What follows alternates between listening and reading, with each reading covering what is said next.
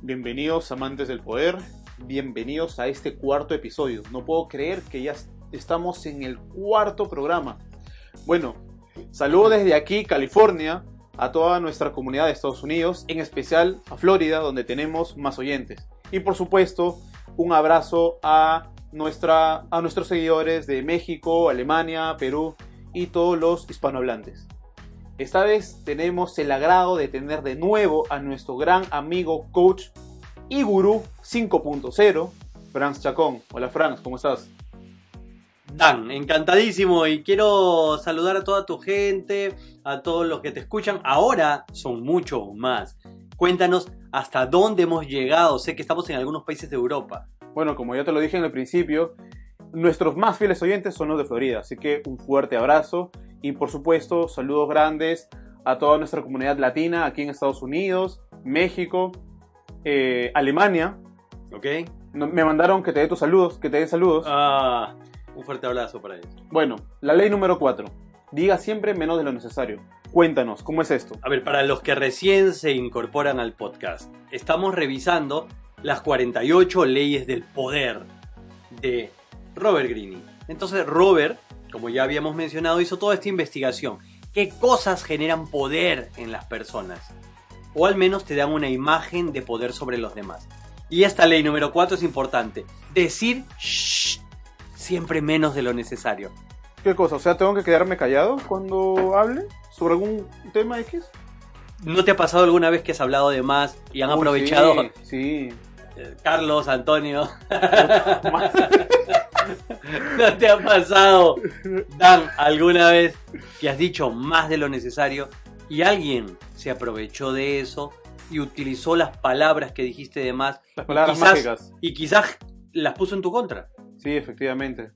Muchas veces ha pasado en que quería ayudar y en vez de ayudar me han, me han culpado de algo. Efectivamente. ¿De qué trata esta ley que es la ley número 4? Diga siempre, menos de lo necesario. Trata de efectivamente mantener una imagen que la gente no pueda descifrar fácilmente. Mantenerte algo así como una imagen de persona misteriosa. Esas, esas personas misteriosas, al no poder desvelar su esencia, nos producen incertidumbre. Pero Franz, ¿eso no significa que debo ser tímido? O sea, ¿me debo de quedar callado en las reuniones?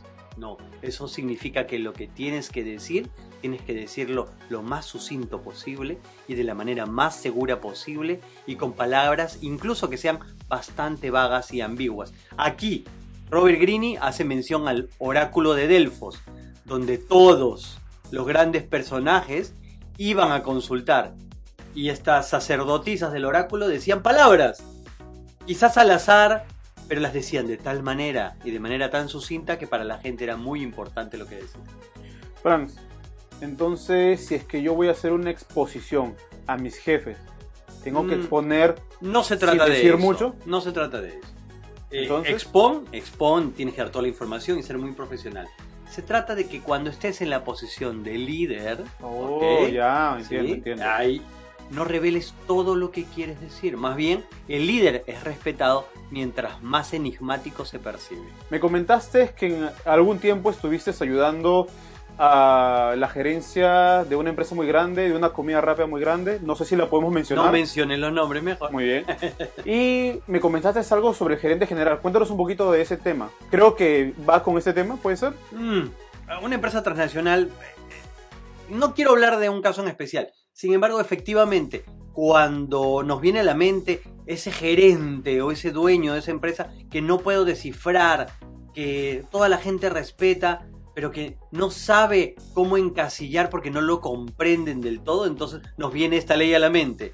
Son personas que dicen menos, son las personas que hablan al final. Es más, Robert Greene dice alguna frase muy interesante. ¿Qué es lo que dice? Quédese callado, espere a que sus colaboradores, sus trabajadores, su equipo hablen primero.